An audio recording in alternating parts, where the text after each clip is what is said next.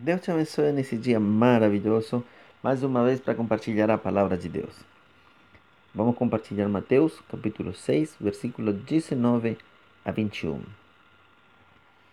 Não ajunteis tesouros na terra, onde a traça e a ferrugem tudo consome, e onde os ladrões minam e roubam. Mas ajuntai tesouros no céu, onde nem a traça nem a ferrugem consomem, e onde os ladrões não minam nem roubam. Porque onde estiver o vosso tesouro, aí estará também o vosso coração. Nesse texto temos quatro ensinos fundamentais. O primeiro é que nos faz uma advertência com respeito à brevidade dos prazeres, que se desgastam e ficam velhos como a roupa velha. Nossa vida pode ser furada por pequenas traças sem valor. E temos que ter muito, muito cuidado. Porque os, pra, os prazeres desse mundo têm um, um prazo de validade. E eles podem ser a chave para a nossa destruição. A segunda coisa que podemos aprender desse texto é que nos faz uma advertência com respeito à corrosão que consome metais apreciados. A corrosão não se vê até que já começou a comer o metal e é tão pequena que nem o metal mais duro se salva da ferrugem. Somos nós assim. Você pode ser o mais durão, mas por dentro está começando a se destruir sem saber. Terceira coisa muito importante, nos faz uma advertência com respeito à insegurança dos prazeres que podem se roubar.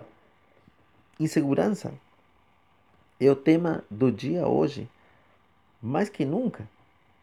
Só temos plena segurança no Senhor Jesus. Esse mundo não é mais seguro, só em Deus. E Jesus fecha essa série de ensino falando: Onde está vosso tesouro, ali estará vosso coração.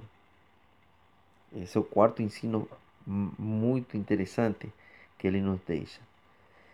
Se teu tesouro está no céu, quer dizer que Jesus é o teu maior tesouro.